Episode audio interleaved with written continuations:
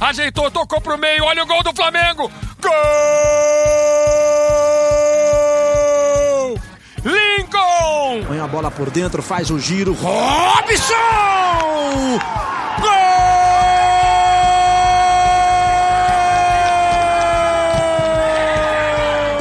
Do volante, Felipe Tinga, risca, golaço!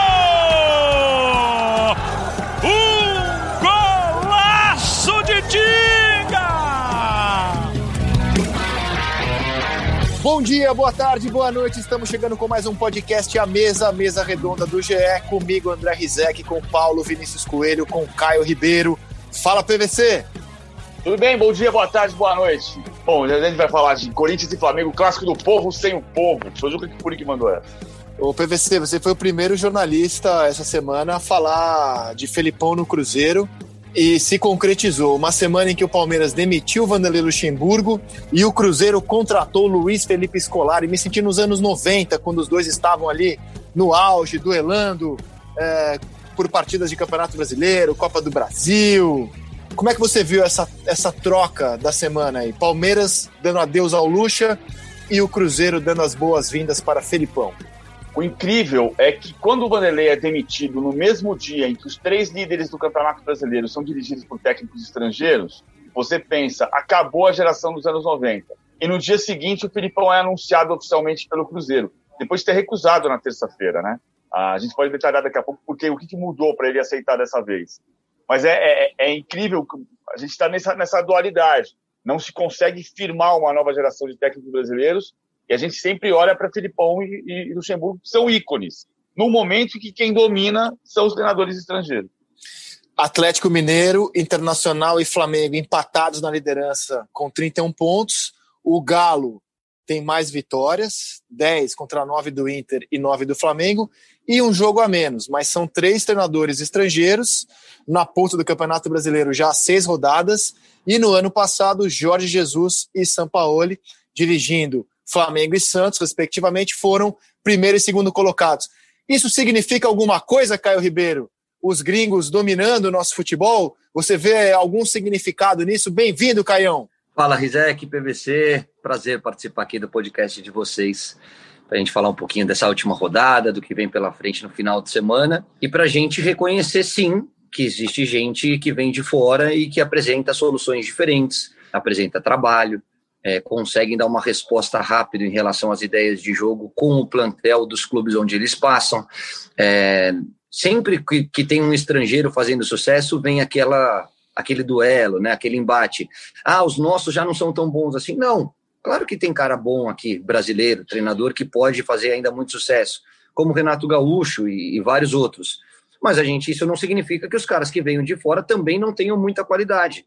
E eu não acho que seja por acaso Jesus fazer o que ele fez o ano passado. O São Paulo está repetindo no Galo o que fez no Santos. O Cudê, que já tinha feito um grande trabalho no Racing, está colocando o Inter entre os melhores times da competição, porque os caras são bons. E não tem que ter vergonha em, em, em assumir que os caras realmente são bons. Eu só baixo a bola um pouquinho do Domenech Torren, PVC, que é o terceiro colocado, não por demérito dele, mas eu vejo o Flamengo nas cabeças do Campeonato Brasileiro, muito mais pela qualidade do elenco, um elenco espetacular, fantástico, com uma ideia de jogo vitoriosa do ano passado, mas no caso do Atlético e do Inter, vejo claramente times autorais. Um que pediu muito, né, que é o Sampaoli, pediu muita contratação e teve, e de outro que não tem tanto material assim. Aliás, eu vejo muitos problemas no elenco do Internacional e mesmo assim o Inter faz uma campanha espetacular, PVC. É, o, o Domenech tem muitos jogadores, de fato. Agora não dá para a gente desmerecer. A gente vai, bater na questão do, do, empate com o Bragantino. Tem dois aspectos. Ontem tinha muito o Rubro Negro cornetando, porque o Gerson estava fora, mas ele usou, ele usou quatro jogadores repetidos da, da, da, do jogo de terça-feira. A gente não, é um ano diferente, é um ano de pandemia, mas não pode voltar a ser comum jogarem terça e quinta-feira, como aconteceu com o Flamengo. Ontem ele teve o Hugo, o William Arão, o Thiago Maia e o Pedro, que jogaram tanto na terça quanto na quinta-feira. E o Isla, porque o Isla jogou pelo Chile na terça-feira. E o Everton Ribeiro. O Everton Ribeiro jogou um pedaço do jogo do Brasil na, na terça-feira também. Então você tem seis jogadores que jogaram duas vezes no intervalo de 48 horas, sendo que dois deles viajaram. o Isla e o Everton Ribeiro. É, é, é, é muito grave. Agora, o Flamengo está brincando de unité. Né? O melhor em campo hoje vai ser você. Tem muito jogador. O que não desmerece o trabalho do Domenech Torren. Acho que é uma coisa da, dos jogos em casa. Isso sim. O Flamengo jogou 11 vezes no Maracanã, empatou três e perdeu uma. Aí pode estar uma decisão do campeonato a favor de quem fizer mais pontos em casa, como o Internacional, que empatou duas vezes com o Beira Rio, e o Atlético, que jogou dez vezes e empatou uma só. Rizek, mas você Fala, viu que na hora que você, na hora que você falou dos três técnicos estrangeiros, eu citei dois, né? Eu citei o São Paulo e o Cudê.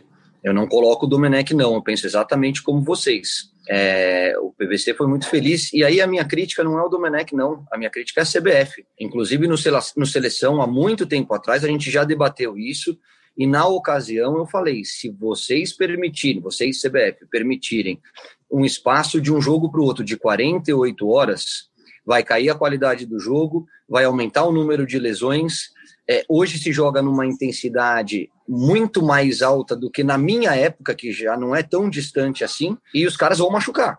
Vai machucar. Porque não existe, você precisa de três dias de descanso. Hoje, quando você joga na terça-feira, na quarta-feira você faz um, um, você se reapresenta e faz um regenerativo, porque todas as medicinas esportivas, todos os departamentos de fisiologia, hoje, por estudos, não é uma, uma opinião, é uma informação, que o cansaço, que o desgaste vem 48 horas após o jogo, que é exatamente quando eles estavam voltando a campo. Então, nessa ocasião, nesse jogo específico de Flamengo e Bragantino, eu tenho que tirar um pouquinho da crítica ao Domenech. Aí eu acho que é surreal colocar os caras para jogarem dois dias depois na intensidade que se joga hoje em dia. Uma outra questão é analisar o trabalho dele no Flamengo. Eu acho que o Flamengo piorou. Eu acho que ele veio com uma proposta de jogo diferente, mesmo fazendo alguns, poupando alguns jogadores. Eu acho que ele usa alguns atletas fora de posição, e isso piora o time e não melhora. Então, eu acho que precisam de ajustes no trabalho dele, sim.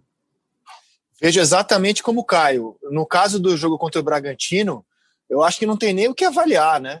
Um jogo com intervalo de 48 horas entre a partida anterior e a partida desta quinta-feira não, não deveria nem acontecer, né? O time do Flamengo estava completamente morto em campo.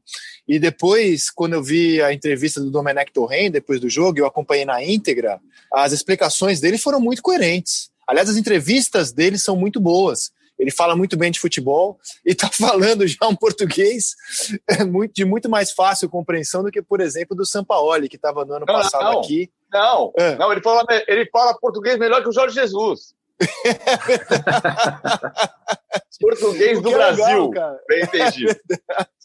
É o que é legal, né? Mostra o esforço do cara. Como, aliás, o Pepe Guardiola fez, aprendeu alemão para ir trabalhar na Alemanha, estudou um ano alemão antes de assumir o Bayern. Eu acho super legal, super simpático da parte dele. E a explicação que ele deu ontem, cara, que ele conversou, muita gente conectando, ah, como é que pode ter tirado o Pedro? Ele, ele, ele contou que conversou com o Pedro, o Pedro estava extenuado e os exames mostraram que havia um risco do Pedro sofrer lesão muscular. E mesmo diante desse risco, ele falou: fui conversar com o Pedro. E o Pedro falou: não, eu aguento 45, 50 minutos. Ele colocou o Pedro em campo mesmo diante do risco de uma lesão muscular, e foi até o limite. A mesma coisa o Bruno Henrique, que estava cansadaço, jogou muito mal o Bruno Henrique, mas completamente extenuado. Então não tem análise para mim, é com relação ao jogo de ontem, que resista ao fato de que o, Flamengo fez duas partidas com intervalo de 48 horas. Isso não deveria ter acontecido. Aliás, Flamengo e Atlético pagaram um preço alto nessa semana de desfalques, né? O Atlético perdeu do, do Fortaleza no Castelão, aí ganhou do Goiás em casa e empatou com o Fluminense, o Fluminense sem Nenê e Fred no Mineirão. E o Flamengo deixou dois pontos para o Bragantino na zona do rebaixamento. Então, o, os dois times pagaram um preço alto nessa semana de desfalques, nesse absurdo que é seleções tirarem tantos atletas dos nossos clubes em pleno Campeonato Brasileiro, porque aqui a gente não para em data FIFA. É isso aí, é isso mesmo. Agora, o, agora tem uma disputa, vai ter um líder diferente no campeonato, né? Porque o Atlético só joga segunda-feira, seleção Sport TV segunda-feira discutirá o novo líder do campeonato, pelo menos por Verdade. um dia. É, o Inter pega o Vasco, o Flamengo enfrenta o Corinthians em São Paulo e o, e o Atlético não será líder na segunda-feira de manhã, de qualquer maneira, seja um empate do Inter com o Vasco, um empate do Flamengo contra o Corinthians. Eu estou fazendo uma conta aqui sobre o clássico. Você está achando impossível o Inter perder e o Flamengo perder, é isso? Não, pode perder. Estou falando empate. pode, pode, pode acontecer derrotas também. Verdade, tem razão. Cuidado pode que não... o Mancini, o Mancini tá 100% no Corinthians, hein? Até agora, hein? 100% até agora, hein? Verdade, eu tenho, que corrigir, você tem razão. Pode ser um líder novo e pode ter o mesmo líder se os dois forem derrotados, é verdade. O Atlético pode ser líder também na segunda-feira. Agora, estava fazendo uma conta aqui sobre o clássico do povo sem o povo. 71, 71 vezes Corinthians e Flamengo jogaram pelo Campeonato Brasileiro unificado, de 59 para cá. Dessas 71 vezes, 20 vezes houve público superior a 40 mil pessoas. 23 vezes houve públicos menores do que 20 mil pessoas. E só uma vez houve um público superior a 100 mil torcedores. Caramba. É, é, é, é o clássico do povo com asterisco, então. É, é agora, fa fala, é, é, é, isso aí, é isso aí. A gente acha que no passado o estádio estava sempre lotado, não é verdade. E agora estão falando em volta de público. Eu achei surreal as imagens que divulgaram do Maracanã, já com, a, com aquela fitinha amarela dos assentos que não poderão ser ocupados. Eu fiquei pensando qual a chance do torcedor brasileiro, porque não é uma ópera, né? É um jogo de futebol. Qual a chance do jogador, por exemplo, num jogo cardíaco como o Internacional 5, Sport 3, do torcedor respeitar o distanciamento social e não pular uma cadeira para abraçar o outro, para xingar alguém. Eu acho que quem está pensando na volta do público, é, mantendo o distanciamento social em estádio, não sabe o que é um estádio de futebol. Tomara que eu esteja errado e tomara que dê certo, caso realmente seja aprovado o retorno ao público, como aliás quer o Flamengo. Voltando ao Flamengo, Caião, você falou aqui que, na sua opinião, o, o, time piorou, e eu concordo com você. E eu queria, queria abordar um pouco mais esse assunto, me aprofundar um pouco mais nesse assunto contigo. Você acha que o time piorou porque o Domenech Torren é, é, um cara que prioriza o esquema dele e não necessariamente a qualidade dos jogadores? Ou seja, primeiro vem a maneira como ele acha que o time tem que jogar e talvez ele devesse priorizar a qualidade individual dos jogadores e montar um, um time em cima dela? Faz sentido isso para você? Ou qual é a sua opinião para essa piora do Flamengo? Não, faz total sentido. É, você tinha um modelo de jogo que dava certo que os jogadores estavam muito à vontade, é, que era diferente do que a gente vinha acompanhando aqui no Brasil. Ele, ele Jesus, né, quando treinador do Flamengo, é, reeditou a dupla de ataque. Aí você via o, o, o Flamengo com o Bruno Henrique, com o Gabigol se procurando o tempo todo. Você via um time que fazia um e buscava o segundo e buscava o terceiro com uma fome, com uma sede de gols que muitas vezes a gente não vê aqui no Brasil. No Brasil, durante muitos anos, a gente estava acostumado ao quê? Faz 1 a 0 fecha o time, passa a jogar em contra-ataque. Se der para segurar 1 a 0 ótimo. Se der para matar o jogo no contra-ataque, excelente. Mas 1 a 0 tá lindo. O Flamengo não. O Flamengo era um time criativo, era um time que não guardava posição, era um time que você via os laterais avançando ao mesmo tempo, que você via qualidade em todos os setores do campo. O que, que ele fez? Ele travou o time, ele tornou o time mais comum.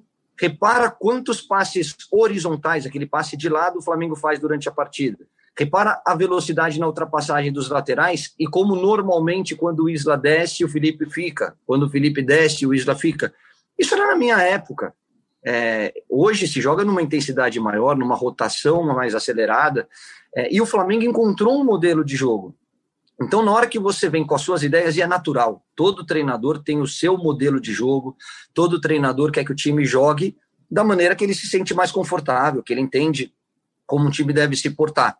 Só que era um modelo que vinha dando certo. O outro detalhe, e aí eu tiro um pouquinho a responsabilidade do, do Domi, é a preparação dos atletas individualmente.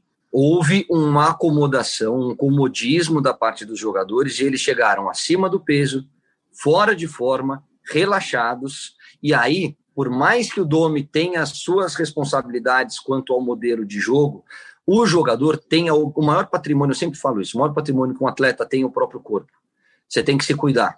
Porque hoje, se você estiver acima do peso, você vai estourar a panturrilha, você vai ter lesão muscular ou você vai perder rendimento. E os jogadores do Flamengo, depois de tudo que conquistaram o ano passado, demoraram para voltar.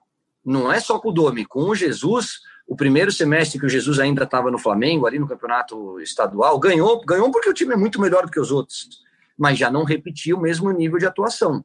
Então eu acho que é um somatório de fatores. Tem o fato dos jogadores se acomodarem, de chegarem mais acima do peso e meio fora de forma. Isso levou mais tempo para que eles dessem uma resposta.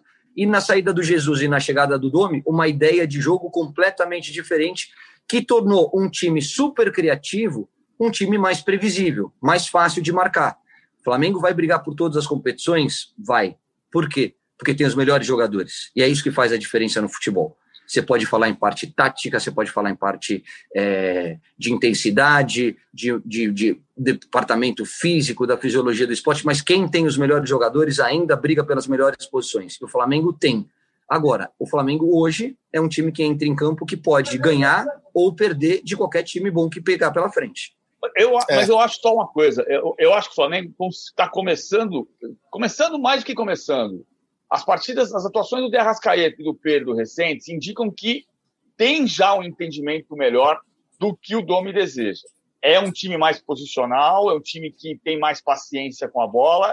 A escola dele é da troca de passes. Às vezes, isso, o Maracanã com torcida, a torcida pode ficar impaciente por esse estilo, mas acho que o Flamengo ele ele está muito sólido para brigar pelo título. Eu acho que tem uma diferença da experiência e da qualidade do Jorge Jesus em relação ao Domenech Torren. Isso não tem dúvida. O, o Jorge Jesus, o chamado modéstia à parte, dizia uma coisa que eu concordo inteiramente. Ele dizia assim: eu não sou bom porque estou no Brasil. Eu sou bom aqui, sou bom em China, sou bom em Inglaterra e sou bom em Portugal. E ele tem razão. Ele é muito bom técnico. O Benfica tem 100% de aproveitamento nas três primeiras rodadas do Campeonato Português. E mesmo depois de perder a vaga na Champions League. Ele é muito bom. O Domenech está começando uma carreira de treinador depois de muitos anos na função de assistente. É, e, aí, e, aí, eu acho que é importante colocar é, isso para Flamengo, para Corinthians, para Atlético Mineiro. É, a ausência de público mexe muito com a atmosfera, com o clima de uma partida, né? Esses times que são times de massa, mesmo em momentos de dificuldade, a torcida levanta o time. A torcida é, traz uma pressão para o adversário e muitas vezes isso influencia no resultado. Então é, é o que, é que a gente estava abrindo o nosso bate-papo. É um mundo diferente, é uma temporada diferente, a pandemia é o que temos para hoje e a gente tem que se adaptar. Mas que alguns times, como esses que eu citei, principalmente o Corinthians, que está num momento um pouquinho mais conturbado, sentem a falta do seu torcedor e isso influencia no rendimento, influencia sim. Então, por falar em rendimento, eu queria começar a decifrar com vocês este enigma Palmeiras. Porque o Palmeiras, que hoje está nove pontos atrás do líder, é o sétimo colocado, ele perdeu três jogos é, para times, na minha opinião, em diferentes estágios, mas inferiores a ele, como elenco inferior ao Palmeiras. Botafogo, ninguém aqui vai discordar que o, o Botafogo tem um elenco inferior ao do Palmeiras. São Paulo, óbvio que é equilibrado, mas eu acho que o elenco do Palmeiras é melhor, oferece mais opções.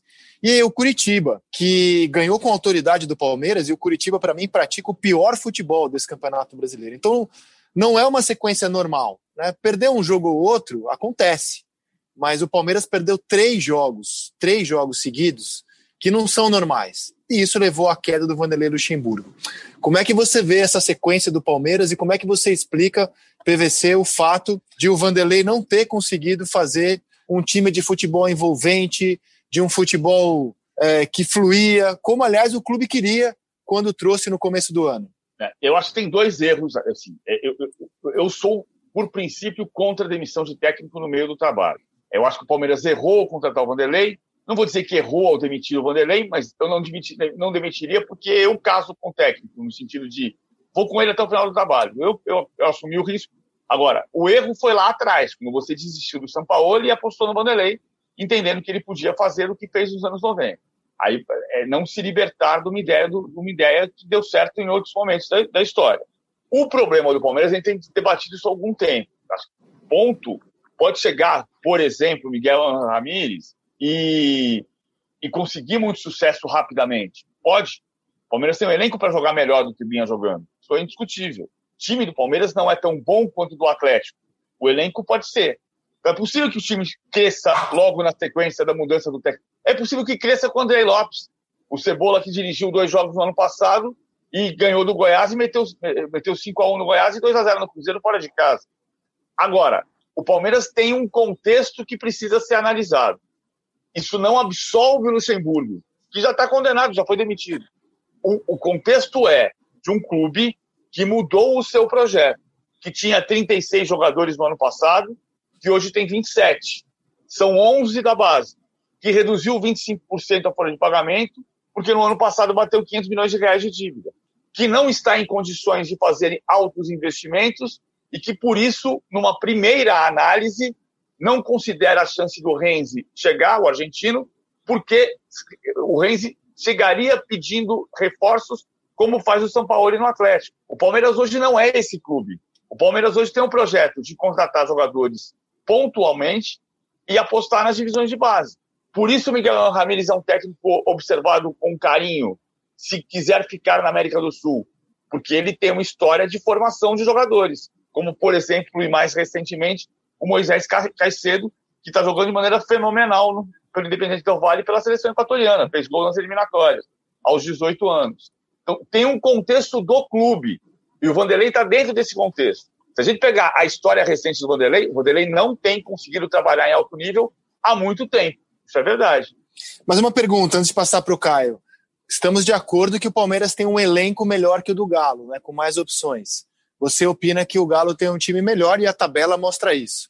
Você acha que o time do Galo é melhor porque tem melhores jogadores ou porque o São Paulo conseguiu fazer uma equipe melhor? O São Paulo fez um time melhor. Mas é a gente tem um vício no Brasil de discutir qualidade de time, discutindo quem é melhor posição por posição. E isso não existe mais. Sim, a gente podia fazer isso quando a Gilmar ou Laércio, Pelé ou Ademir da Guia. Mas não, não, o futebol é um esporte coletivo, você precisa transformar em time. Uma coisa é o elenco o Palmeiras tem um elenco suficiente para brigar na parte de cima da tabela. Estamos de acordo. Mas o time do Palmeiras hoje, ele não tem esse potencial, ele não, não demonstrou esse potencial até agora. O Atlético é mais time. O Inter hoje é mais time. Perfeito. E, e o Sampaoli ainda buscou jogadores, né? É, identificou jogadores, buscou jogadores que se adaptavam ao seu estilo de jogo e trouxe as contratações. É que jogador por jogador, mesmo sendo algo anacrônico, ainda vejo material no Palmeiras para o Vanderlei, e você concorda com isso, ter feito mais. Ô Caio, como é que você viu essa sequência do Palmeiras e, e me impressionou a apatia do time? É, eu sei que tem muitas coisas que explicam o resultado. É, a questão física do jogador, a tática, várias coisas. Mas o Palmeiras estava tão apático contra o Curitiba, achei tão estranha essa derrota do meio de semana para o Coxa, e aí levou a queda do Vanderlei. Como é que você vê esse pacotão Palmeiras, Caio? É, então, eu vou, vou começar um pouquinho, é, analisando um pouquinho mais para trás, tá? É, primeiro, dizer que eu concordo com a demissão do Luxemburgo, porque eu acho que o trabalho do Vanderlei no Palmeiras era ruim. É, quando você chega a esse nível de insatisfação da torcida, é uma construção. É análise de todo o processo, desde a chegada dele até o momento em que ele é demitido. Então, o que, que o Vanderlei fez e fez muito bem? É, buscou moleques na base e isso em acordo com a diretoria, por isso que o André falou e o PVC chamou a atenção do número da, da folha, né, da dívida do Palmeiras, que cresceu muito em relação ao ano passado, e falou: olha, o que temos para hoje é aposta na molecada. E o Vanderlei conseguiu dar espaço para o menino, dar espaço para o Veron, dar espaço para o Patrick de Paula, que hoje, na minha opinião, seriam titulares do time do Palmeiras. Mérito do Vanderlei. Agora, em que momento esse time do Palmeiras jogou bem? Se impôs em relação aos adversários. Aí o Palmeiras, o palmeirense, e eu converso muito com eles, inclusive, porque na minha família tenho vários, é, o Luxemburgo vai falar, pô, nós somos campeões paulistas. É verdade. O Vanderlei tem o seu mérito? Tem. Perdendo na volta da pandemia do Corinthians e ressuscitando o Corinthians e empatando dois jogos na final e ganhando nos pênaltis. Então não houve evolução em relação ao trabalho do Roger, do Filipão e do Luxemburgo. Ele não venceu o Corinthians. Ele empatou com o Corinthians e ganhou nos pênaltis. Isso tira um pouquinho do brilho, mas é conquista do mesmo jeito. Na hora que eu vejo o Palmeiras, que eu acho sim que tem um dos melhores elencos do país, talvez não seja no nível de qualidade que a gente imaginava. Porque quando passam três, quatro treinadores e nenhum deles atinge performance, aí o problema tem que ser dividido. Tem que olhar, tirar um pouquinho o foco, o holofote do treinador e olhar para o elenco e falar: opa, Será que a gente errou no critério de avaliação? Será que eles têm condições de apresentar o futebol que a gente imagina? Mas mesmo com essa, com essa discussão, eles ainda são melhores que os outros. Não pode jogar com três volantes contra um Goiás sem oito titulares. Não pode jogar com três volantes e empatar o jogo com o esporte com um homem a mais. E não pode perder da forma como perdeu para o Curitiba. Não pode. Não vou nem colocar Botafogo e São Paulo nessa discussão, porque eu acho que Botafogo e São Paulo ainda estão um pouquinho acima desses times que eu citei. Agora, chegou, eu, eu olhava para o Vanderlei e falava: coloca o Veron, coloca o Wesley. Ah, a gente está falando em orçamento. Palmeiras gastou muito dinheiro e errou. Porque quando você tem pouca, pouca, pouca bala para fazer um, uma contratação, você tem que ser assertivo. Você tem que falar, cara, eu vou gastar meu dinheiro em uma contratação. E essa vai fazer a diferença. E ele gastou o dinheiro que ele tinha no Rony. Aí não é só o Luxemburgo, aí é a direção. Você tem que dividir um pouquinho essas responsabilidades.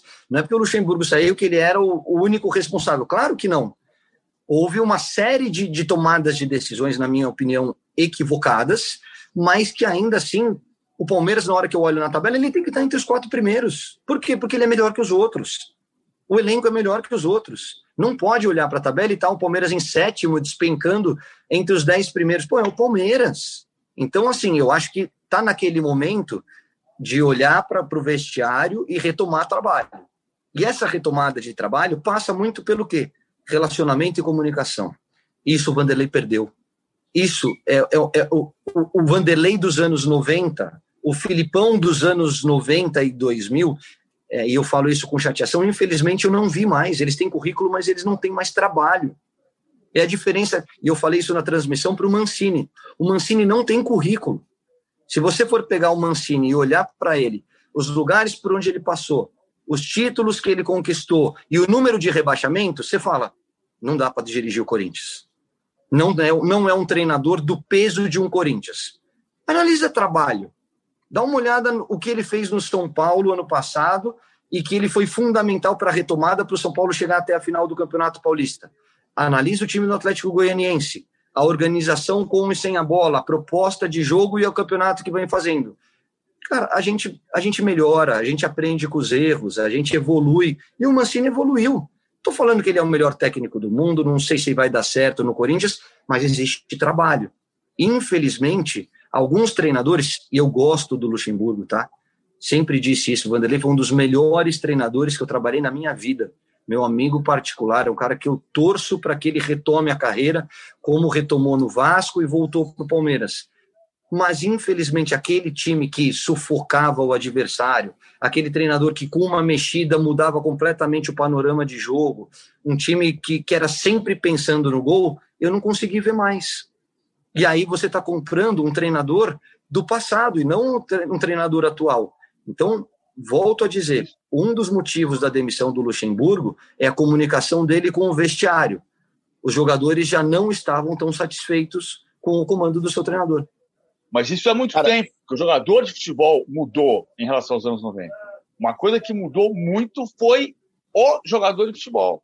O, o, a, a capacidade. Você não convence o jogador de futebol hoje pela força. Você convence pelo argumento, pelo trabalho, pela capacidade de você treinar uma coisa e acontecer no campo. O Vanderlei não tem feito isso. Agora, o que eu, concordo, discordo é é preciso ter mais planejamento na hora de contratar. O, de novo, o Brasil tem 12 demissões de treinador, 12 trocas de treinador na 16 rodada.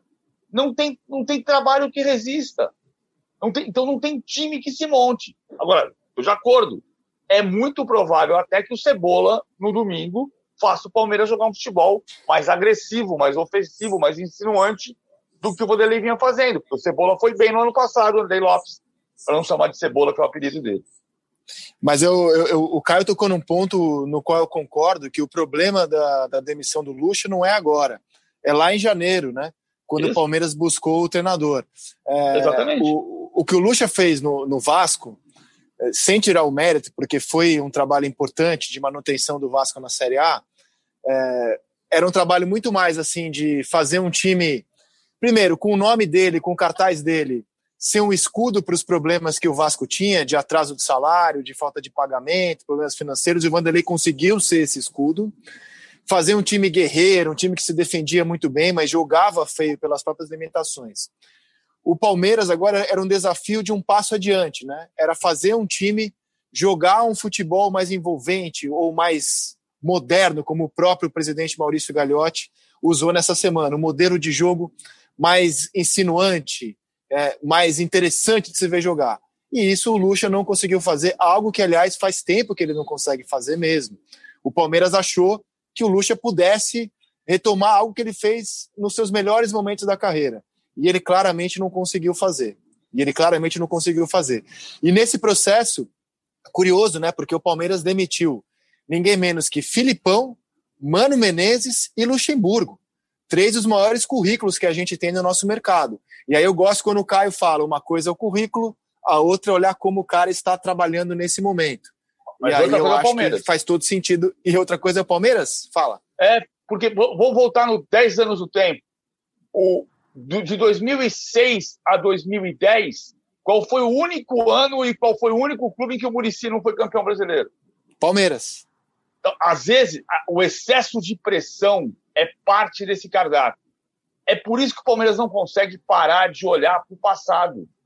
Porque o Palmeiras está sempre em busca desse escudo. De 1976 até 2020, são 44 anos em que o Palmeiras só foi campeão com Cuca e Marcelo Oliveira, tirando o Filipão e Luxemburgo. O Marcelo Oliveira não era esse técnico, o Cuca parecia ser, foi contratado pela segunda vez pelo mesmo motivo, que era ser um escudo, da segunda vez não deu certo e se gastou a ideia.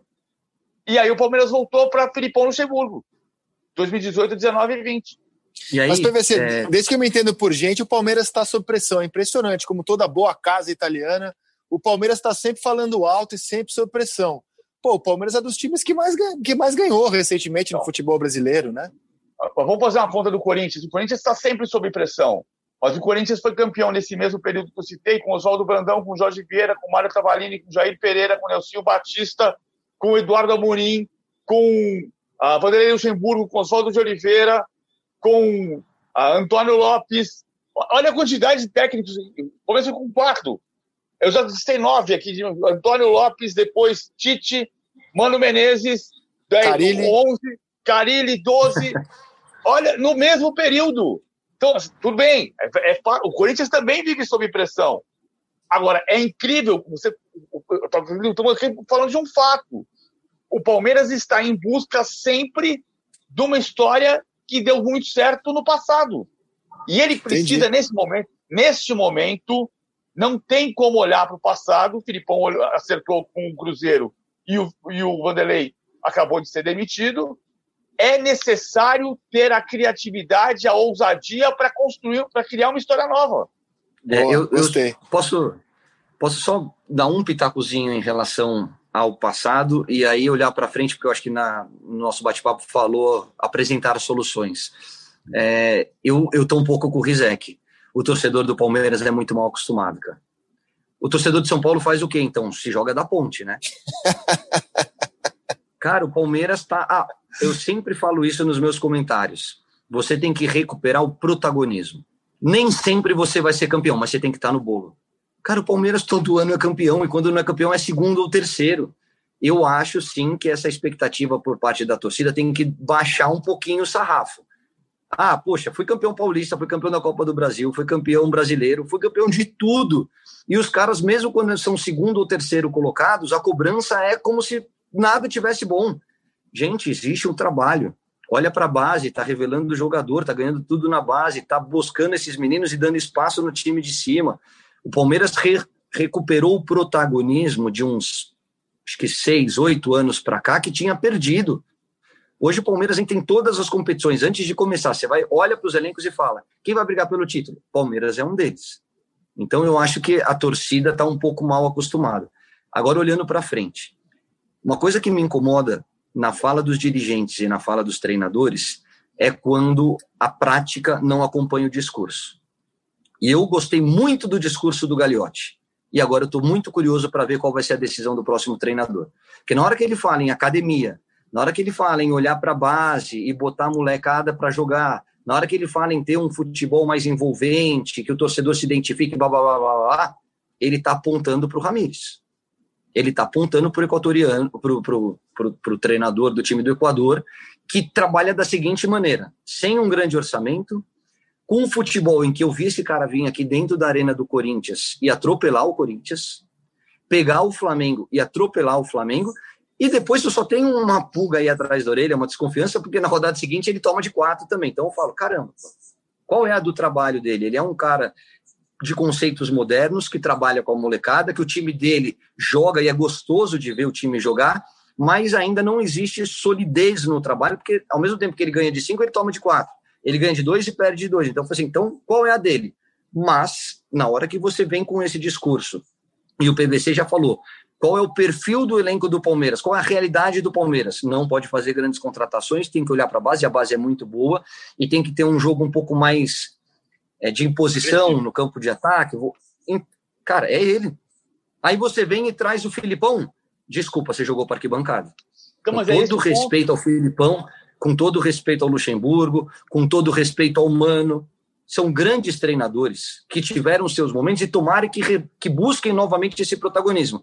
Mas se você vem para a imprensa, que é o canal de comunicação que você tem com a sua torcida, e pontua, eu quero um treinador assim, assim, assim, vai lá e busca o cara. Vai dar certo? Caio, Não sei, mas conceito é esse.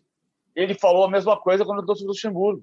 Quando ele demitiu o Mano, ele falou exatamente a mesma coisa. Aí, Aí ele, tá ele foi atrás do São Paulo. Aí ele foi fazer o São Paulo. O São Paulo, eu entendo quando não se contratou o São Paulo. O Palmeiras chegou na ponta do lápis, com toda essa realidade financeira que a gente descreveu aqui agora há pouco. O Palmeiras fez a conta, era um sábado. O Flamengo jogou contra o Liverpool é uma semana antes do jogo do Flamengo contra o Liverpool, num sábado. O Palmeiras passou a tarde fazendo contas na ponta do lápis com a calculadora e disse: dá para fazer. Telefonou para o São Paulo e disse: olha, fechou são Paulo respondeu, mas e aqueles 10% de tudo que eu ganhar, minha porcentagem de. E começou a fazer novas exigências. Quando ele falou assim: espera um pouquinho, se eu tô aqui uma semana discutindo relação, como é que vai ser um ano? E desistiu. Aí o erro é você sair do conceito do São Paulo e ir pro, pro Vanderlei. Porque aí você se entrega, o Maurício Gagliotti admitiu isso, ele se entrega à vontade de um conselho deliberativo anacrônico. Porque se conselheiro é fosse bom, a gente vendia. Mas tá, para mim está muito claro que o São Paulo estava esperando o Flamengo.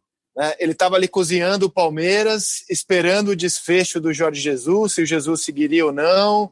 E aí ele ficou cozinhando o Palmeiras, cozinhando aqui, cozinhando ali, o Jesus ficou. E aí o São Paulo viu no Atlético Mineiro uma oportunidade para ir. E agora eu vou falar do, do futebol mineiro.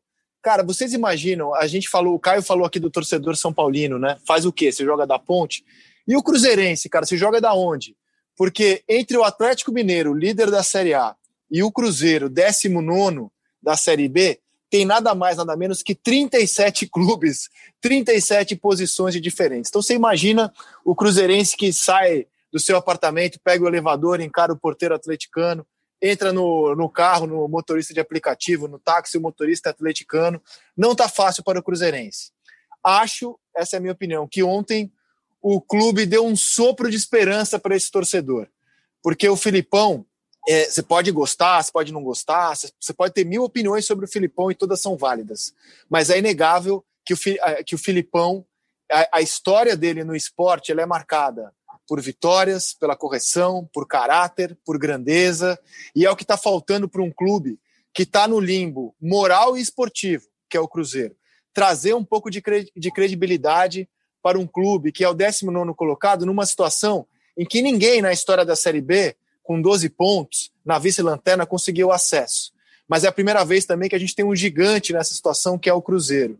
Eu, eu vejo a chegada do Filipão como algo assim espetacular. E antes de passar para vocês, eu abri brincando com o sucesso do Filipão e do Lucha nos anos 90, mas para ser justo com o Filipão, ele é um cara que ganhou em todas as décadas da profissão dele. Né? Nos anos 90, ele começa com a Copa do Brasil pelo Criciúma, ganha a Copa do Brasil, brasileiro Libertadores pelo Grêmio, vai para o Palmeiras, ganha a Copa do Brasil, ganha Libertadores. Aí, nos anos 2000, é campeão mundial com a seleção, faz um trabalho espetacular em Portugal. E nessa última década, embora marcada pelo 7 a 1 ele tem um título brasileiro pelo Palmeiras e tem uma Copa das Confederações com a seleção brasileira. O Cruzeiro está trazendo alguém muito vitorioso, alguém de credibilidade. Como é que você viu a chegada do Felipão sem bigode à toca da raposa, PVC? É surpreendente, sem bigode. ele tinha recusado na terça-feira, né? no mesmo dia ele recusou o Vasco e o Cruzeiro. Eu até escrevi que ele estava doido para trabalhar, mas não queria sofrer. A torcida do Vasco ficou brava comigo, mas assim, bom, quando, quando se fala uma coisa desse tipo, é porque você está querendo mexer na estrutura do clube. O Vasco não pode ficar na situação que está. O Vasco não pode receber não do Dorival Júnior e do Filipão.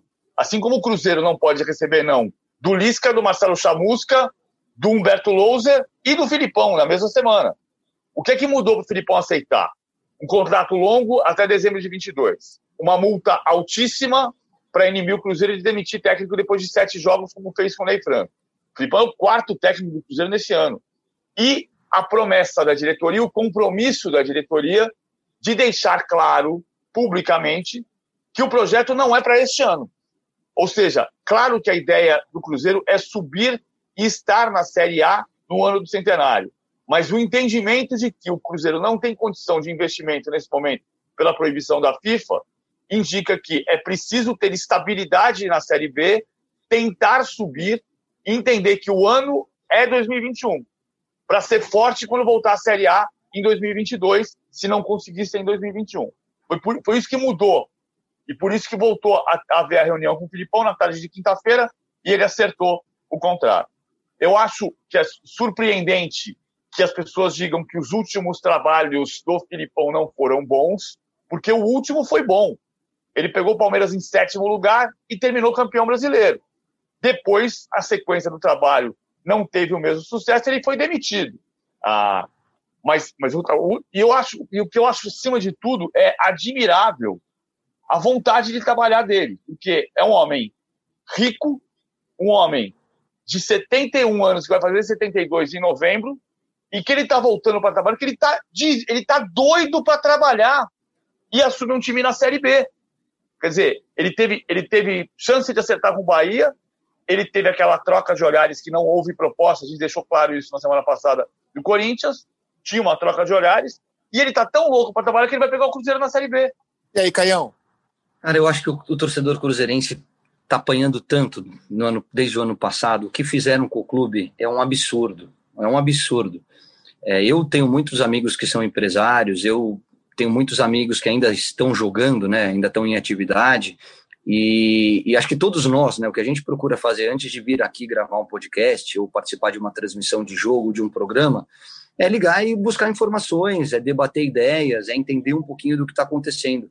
E o que fizeram com o Cruzeiro ano passado é jogar o clube na sarjeta, é brincadeira, a incompetência, a falta de responsabilidade administrativa de um dos maiores clubes do Brasil e do mundo se colocar na situação que se encontra hoje ele está colhendo o que ele plantou. O mercado, todo mundo me falava assim: o Cruzeiro, essa conta vai chegar, essa conta vai chegar. Eles estão fazendo tudo errado, tudo errado. Fizeram e agora você tem que olhar para frente e sair do fundo do poço.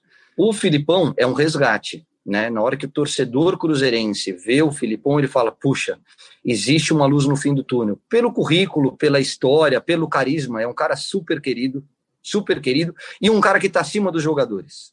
Neste momento, na hora que o Filipão chega no vestiário, os caras falam: opa, chegou um campeão do mundo. Vamos respeitar e vamos correr, porque agora a porrada é na gente. O Fábio deu uma declaração, acho que a semana passada ou retrasada, é, forte, sincera, que eu achei fantástica, mas que é 90% real.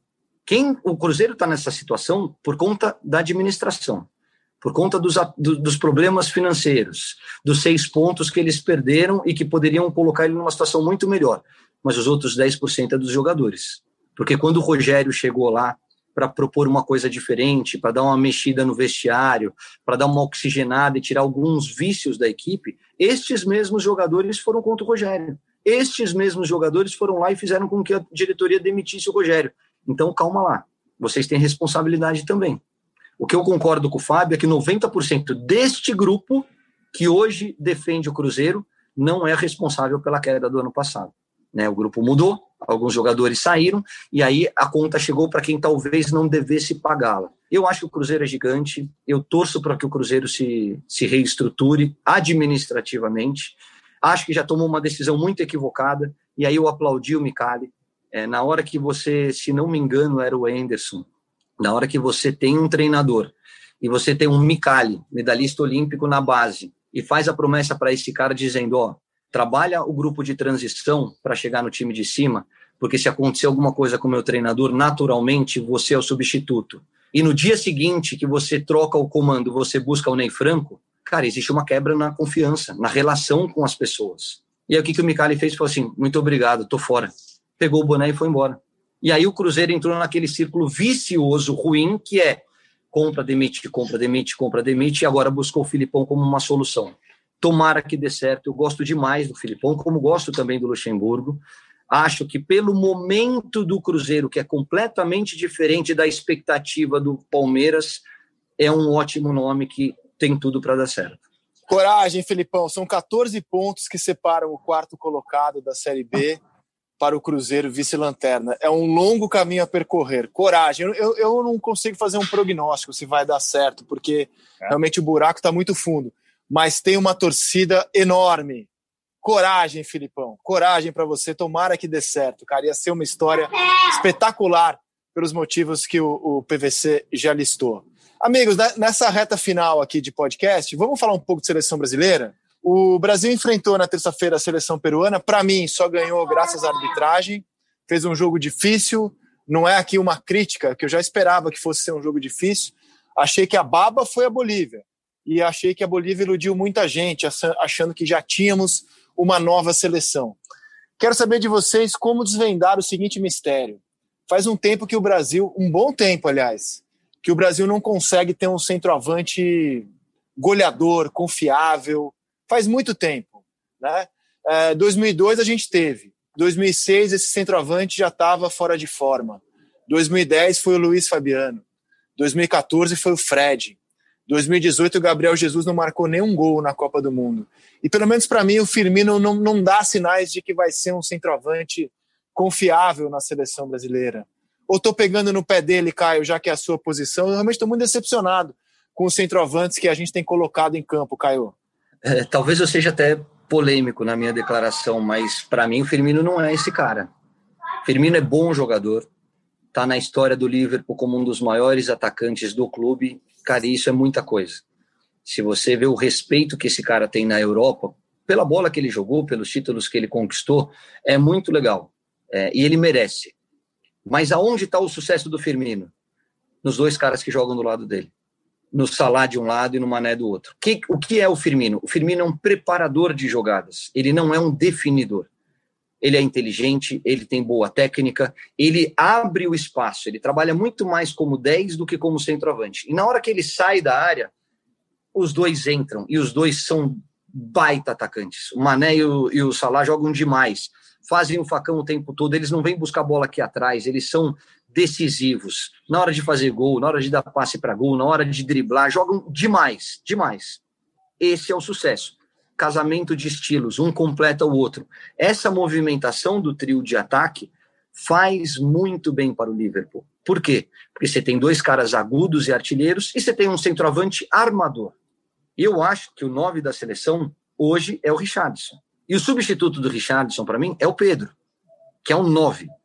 É um cara que, se a bola cair no pé dele, com, as, com o volume de jogo que o Brasil tem, ele é um definidor e ele tem tudo. E só não está lá porque ele operou o joelho no melhor momento da carreira dele.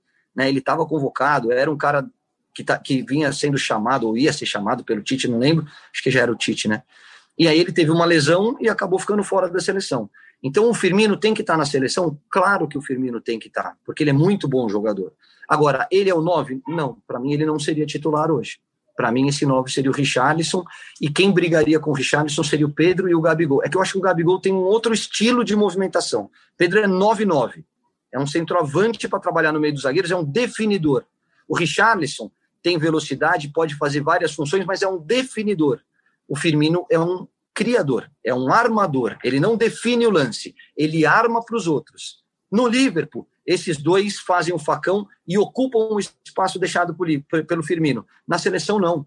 O Neymar flutua, o Coutinho flutua, o Richarlison faz um pouco desse facão, mas é um cara que está sempre se movimentando. Então você tem um time de um estilo de movimentação completamente diferente, que aí não potencializa o que o Firmino faz no clube que ele defende. Eu, eu já Uau. penso diferente. Eu, eu acho que o Firmino é o titular. E, e, ele foi o cara que mais deu passe para gol na Copa América. Eu acho que ele é, ele, facil, ele é o facilitador, eu concordo com você. Eu acho que ele, ele é o cara para facilitar. E acho que o Pedro vai ser, vai ser mais vezes mais facilmente convocado do que o Gabigol. Mas o definidor da seleção é o Neymar, que é uma coisa que o Mano Menezes dizia em 2012, que ele, quando ele colocava o Neymar de centroavante. O Neymar não é centroavante, o Neymar é ponta de lança. Mas o que o Mano dizia lá atrás, e faz sentido para mim, é o Neymar prepara jogadas para ele mesmo. Então ele não pode ser o cara da ponta esquerda. Porque ele não vai preparar para ninguém, ele vai preparar para ele. E por isso, quando você tem o Firmino saindo da área, abrindo espaço, você abre para o Gabriel Jesus entrar pela direita, que não era o caso dessa vez que estava cortado, para o Neymar entrar por trás, e funcionou muito na Copa América. Verdade que o Brasil não jogou bem na Copa América, tirando os dois jogos contra o Peru. O jogo de terça-feira, para mim, foi um jogo muito competitivo. Eu, eu gostei da seleção. Acho que se a seleção não jogasse bem, não ganhava aquele jogo. O jogo foi muito difícil. Porque a seleção peruana tem feito jogos difíceis. O Brasil não fazia quatro gols em Lima desde 1968. É, é, é, a gente às vezes perde de vista a qualidade do adversário. A seleção peruana tem um ponto só em duas rodadas. Quem tem seis pontos além do Brasil é a Argentina. Acho que o Pedro vai ser opção para ganhar a posição, eventualmente ganhar a posição, mas principalmente para mudar estilo de jogo em segundo tempo, como o Richardson pode fazer. O Richardson pode jogar pelo lado direito, pelo lado esquerdo e de centroavante, que é a posição que o Richardson mais gosta. Eu, estou batendo nessa tecla de, de, Fala, Caião, fala. Não, não, só, só para falar um pouquinho do jogo, é, eu concordo com você, porque aquele pênalti para mim não foi nada. É, e é um pênalti que influencia, não influencia diretamente no resultado. Eu entendo completamente a revolta da imprensa e dos jogadores do Peru. E não acho que o Neymar cavou, não, tá? Eu acho que o cara fez a proteção e o juiz foi mal demais. Não tem malandragem do Neymar, como o cara insinuou lá. Existe uma falta de. Não é critério, acho que uma leitura errada do lance do, do árbitro. Mas eu tô gostando muito do que eu tô vendo na seleção, cara. Eu tô vendo o Tite fazer alterações corretas, no meu entendimento. Então, na hora que eu tô vendo o jogo, e eu tava acompanhando, não tava trabalhando, né, porque a gente não transmitiu, eu falava, cara, coloca o Everton Ribeiro, traz o Richardson para centroavante, muda um pouquinho a movimentação, muda o jeitão de jogar, e ele tá mudando. Então, a, a, próxima mudança que eu gostaria de ver na seleção, e é claro que você tem que escolher o jogo e analisar o adversário, é o Neymar de 10 é o Cebolinha do lado esquerdo, onde ele rende mais, e o Everton, que acho que já está merecendo o lugar do Firmino, do lado direito, e o Richarlison de 9. Porque se você for ver, é, o Brasil, como o PVC falou, conseguiu uma vitória importante contra o adversário duro, competitivo, com um nível de força, né? O time do Peru, fisicamente, é um time que te exige muito. Mas você buscar resultado na casa do adversário mostra trabalho, mostra que o Brasil está num caminho legal. O Neymar está jogando. Bom, Neymar é craque. Neymar para mim, é atualmente é o melhor jogador do mundo. Tá? Eu sei que pode ser uma, uma declaração polêmica, porque a gente ainda tem Messi Cristiano Ronaldo, que são absolutamente fantásticos, mas acho que hoje o Neymar joga mais bola do que os dois. Agora, eu vejo movimentação, eu gosto muito do Douglas Luiz. O Douglas é aquele cara que tem bom passe, que tem boa visão de jogo, e por favor, entendam o que eu vou dizer, ele chega o pau e precisa de caras assim, tá? Não é, putz, vamos trabalhar a bola, vamos jogar ofensivo. Ah, tudo isso é legal. Mas chega uma, tem uma hora que você tem que impor respeito. O cara bate, você tem que dar de volta. Você tem que dar uma chegadinha, sabe? Você tem que mostrar para o adversário que eu não sou time de bonzinho, não. E o Douglas Luiz é esse cara. Ah, ele tem que jogar de titular absoluto todos os jogos. Não, tem momentos que você pode abrir mão de um segundo volante, ter um time com Everton Ribeiro por dentro, com o Bruno Guimarães, que eu acho que é até mais ofensivo do que ele, mas o Tite hoje tem repertório. Ele tem jogadores à disposição para trabalhar de várias maneiras e ser muito forte. Eu estou gostando desse início de trabalho nas eliminatórias. Não, eu só, eu só, ia, só ia complementar, Caio, que, bom, acho que sobre o pênalti concordo totalmente contigo, foi definidor para a vitória brasileira. Eu não estou jogando pedras no Tite, não. Acho que o Tite está tentando é, montar um time, só que para o Brasil dar um salto de qualidade, que é o que está faltando para mim, para a gente realmente entrar numa Copa do Mundo para ganhar, que a gente tem uma geração de jogadores que está pau a pau com, a, com, as melhores gerações do mundo, eu acho que está faltando um, um, bom goleador. É, o Firmino, para mim, não, não tem conseguido ser esse cara. É, era por isso que eu queria bater nessa tecla. E eu gosto desse teste do Richarlison. Vamos ver como, como ele se sai. E para a gente fechar aqui o podcast, vamos fazer o seguinte: eu vou falar os jogos que vão rolar nesse fim de semana. Cada um escolhe um para dar um pitaco. Um pitaco que quiser. A gente vai ter Fluminense e Ceará. Curitiba e Santos, Atlético Goianiense e Atlético Paranaense, São Paulo e Grêmio, Corinthians e Flamengo, Inter e Vasco, Bragantino e Esporte, Fortaleza e Palmeiras e na segunda-feira, Botafogo e Goiás, Bahia e Atlético Mineiro. Eu vou escolher São Paulo e Grêmio. Eu estou numa expectativa de, de ver o dinizismo vingar, porque eu, eu gosto de uma coisa no trabalho do Diniz, que é a maneira como ele busca soluções dentro do próprio elenco para mudar o time dele, mostrando que você não precisa demitir um técnico para mudar o seu time, você pode muitas vezes buscar alternativas. Ele eh, buscou algumas delas, nem todas deram certo. Quando ele barra Arboleda e Bruno Alves e coloca o Diego e o Léo, o Léo não vingou, mas o Diego vingou. Ele traz de volta o Bruno.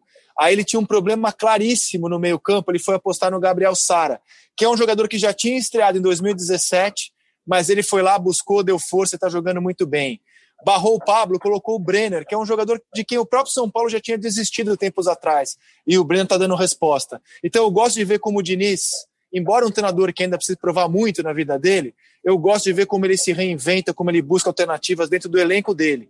Vejo um São Paulo melhorando, um São Paulo evoluindo, um São Paulo que fez um belo jogo contra o Palmeiras no sábado, e a minha expectativa para a rodada é essa: ver se o dinizismo continua evoluindo contra um adversário difícil como o Grêmio. É o jogo que eu escolho. Qual é o seu jogo, Caio Ribeiro? Putz, PVC, eu, quer, eu vou escolher. Você quer escolher primeiro? Eu sou um cara. Não, pode legal, escolher. Um cara... Pode escolher, pode escolher. Não, é porque eu acho que tem dois grandes jogos da rodada, né? E, então eu vou ficar com, com Corinthians e Flamengo. É, você já falou do clássico da, do povo sem o povo mas eu acho um jogo muito interessante no seguinte aspecto, é, e aí é uma informação, não é uma opinião. É, eu sempre procuro, quando eu vejo o Corinthians com o Casares no banco, é, com o Luan no banco, eu procuro buscar informações, entender o que está acontecendo com o Corinthians, por que, os jogadores.